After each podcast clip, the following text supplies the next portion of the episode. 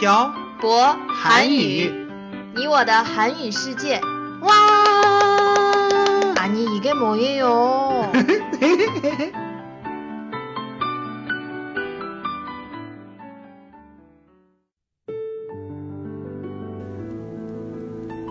“跟朴博学韩语”，请在淘宝搜索店铺“朴博韩语”查看课程详情。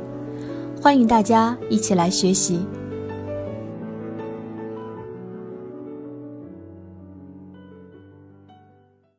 这里是朴博韩语，你我的韩语世界第九十九期电台。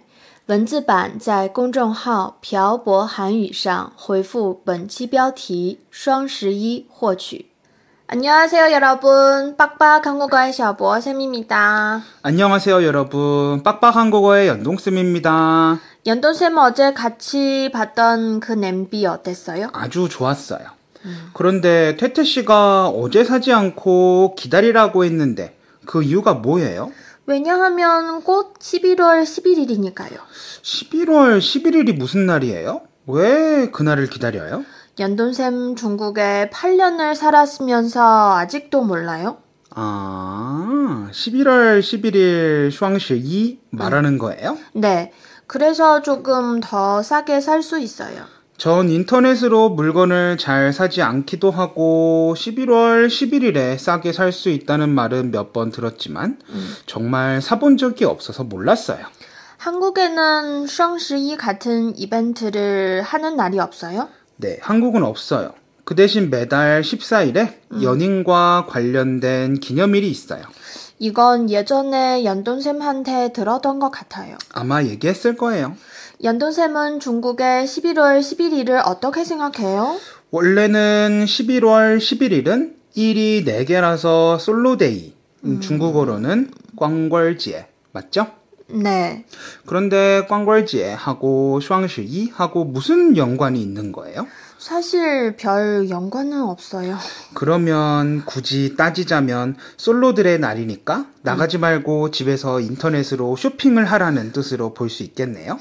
뭐 그렇게도 볼 수 있겠네요. 예전에 북경에서 학교에 다닐 때 이맘때가 되면 항상 들었던 얘기가 있어요. 무슨 얘기요?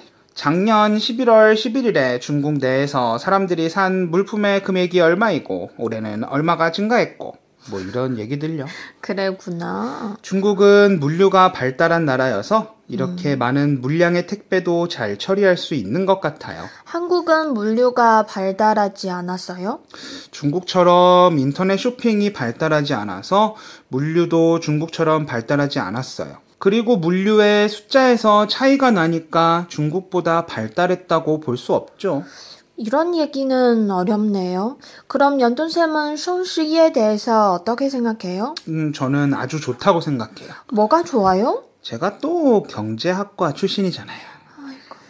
경제가 활성화되려면 사람들이 소비를 해야 하는데 네. 11월 11일에는 사람들이 많이 사니까요. 그러니 경제가 활성화되지요. 경제를 활성화시킨다는 말이죠? 네. 그래서 조금 싸게 팔지만 많이 팔 수 있는 이런 날이 있는 게 정말 좋은 것 같아요. 사실 저는 한국에도 이런 날이 생겼으면 좋겠다고 생각하는 사람 중 하나예요. 근데 연돈쌤 그렇게 싸게 팔지 않아요. 11월 11일에 50% 세일을 하는 게 아니에요? 제가 잘못 알고 있었던 거예요?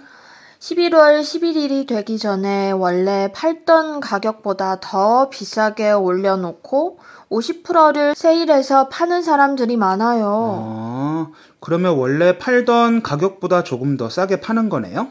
그런 곳이 많다고 들었어요. 그래도 평소보다 많이 팔 수 있어서 좋을 것 같아요. 저희도 션시에 이벤트를 해요. 연돈쌤 알고 있어요? 그 초중급 수업 108원 깎아주는 음, 할인 행사요? 네. 음, 저희도 평소보다 비싸게 올려놓고 세일한다고 하는 건 아니겠죠? 물론 아니죠. 그래요. 하여튼 저는 이런 이벤트를 하는 날들이 많아졌으면 좋겠어요. 그래야 사람들이 돈을 많이 쓰고 경제가 활성화되어서 사람들 월급도 많이 오르죠. 연돈쌤은 올해 11월 11일에 사고 싶은 것이 있어요? 글쎄요. 전 아까 얘기했던 냄비하고 소트를 사고 싶어요. 그건 11월 11일에 이벤트를 하지 않는다고 본 것 같아요. 그래요? 그러면 오늘 사요.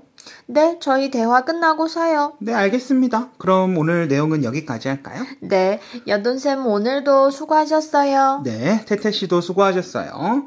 오늘은 11월 11일에 대한 제 생각을 얘기해 봤습니다.